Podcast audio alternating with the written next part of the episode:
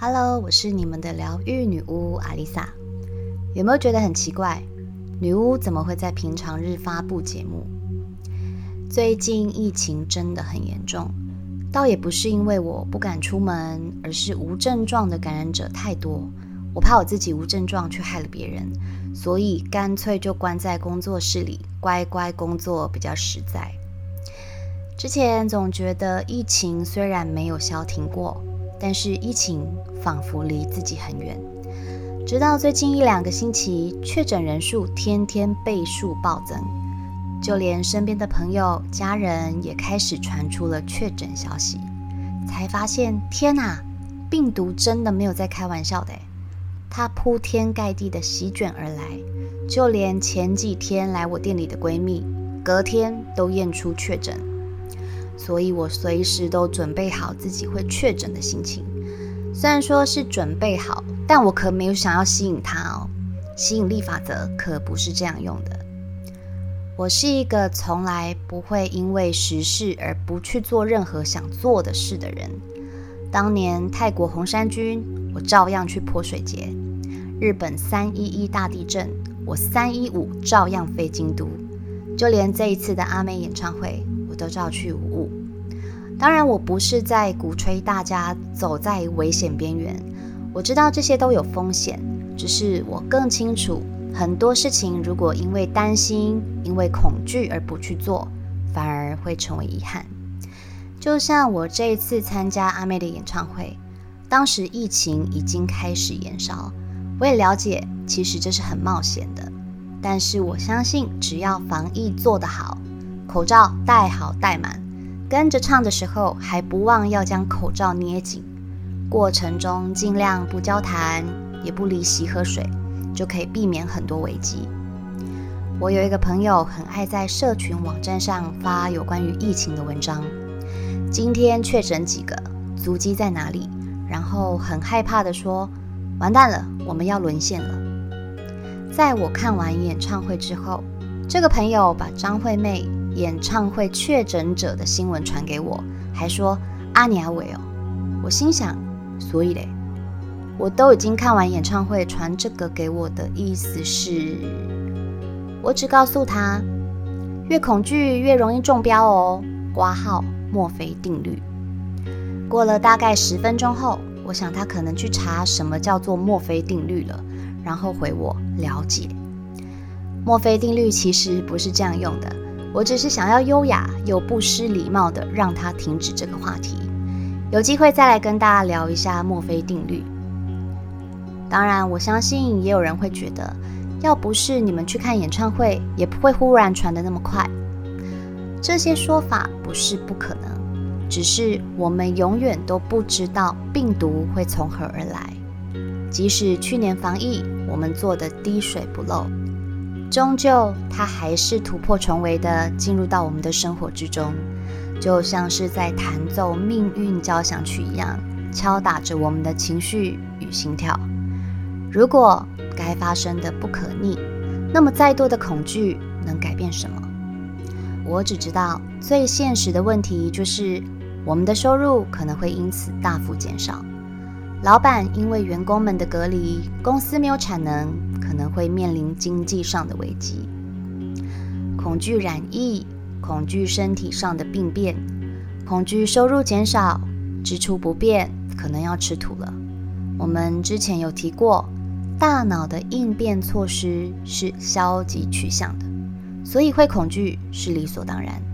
当情势不对，我们的大脑会想出一百个负面的可能。让你的心情越来越低落，但其实他要的不是你低落，而是要你先把问题想出来，再去想办法。但大部分的人只做到把问题想出来，然后就丢在那里，开始沮丧失望。就像我那个朋友说的：“完蛋了，要沦陷了，要沦陷了。”然后呢？你的大脑是要你想该怎么做，而不是停在这里啊。这两年来，我们不断的希望病毒可以被消灭，于是不断的研发疫苗。但是只要一研发新的疫苗，它就变异，还变得越来越平易近人。传染力之强到根本来不及防护。所幸的是，症状已经比之前的新冠肺炎好很多，这也算是老天爷给的礼物吧。如果是新冠肺炎一开始就具有这样的传染力，我想地球可能只剩下一半人口了。想想过去得到新冠肺炎的患者，一旦被带进方舱里，这辈子可能就再也见不到亲人朋友，就直接火化了。至少我们现在都可以安好的在家隔离，这之中虽然不免有很多病痛的折磨，但复原的时间也比新冠来得快。一般来说，确诊后十天就不具传染力。我确诊的朋友在他得知确诊之后，很沮丧地跟我说：“再会了。”我跟他说：“如果这是无法避免的，大家最后可能都要走这一遭的话，我只能说你真的很时尚，走得好前面。而且感染 Omicron 变种病毒后，不仅对 Omicron，也对 Delta 的免疫力都增强喽。”他说。我用时尚来形容他，他也真是感到欣慰了。当然，这一集我不是要来跟大家讨论病毒的啦，我想要跟大家聊聊疫情恐慌症，好好思考一下，你都如何处理自己对疫情的恐惧呢？因为害怕，所以不断的找新闻更新疫情的发展吗？因为外在环境的不安全感。而让自己处在慌张、焦虑的状态下吗？当身边的人一个个传出确诊的消息，你如何看待这些确诊的人呢？很多人说，在经过这一次的确诊之后，感受到人情冷暖，也说这病毒其实是个交情快筛剂。我就听过一个朋友在脸书上分享，因为自己确诊。有个很久没有联络的人私讯给他，问他哪里染疫，去过哪里，接触过什么人。不要觉得很夸张，这样的人还蛮多的。平常不关心联络，一得知你确诊，就把你当瘟神似的。没有人愿意生病，更不愿意在生病之后还要背负着谩骂、批评的压力。尽量保护自己，不要染疫是理所当然。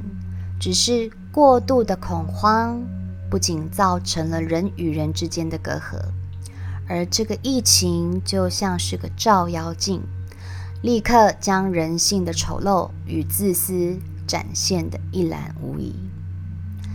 这个世界就是这样，你给出什么就会得到什么，甚至还会加倍。你给出的是恐惧，你的内心就永远不会平静。给出的是对染疫者的歧视与不尊重，疫情过后绝对会失去更多。这个疫情考验的是人性，也是考验着当自己面对灾难时，如何将伤害降到最低。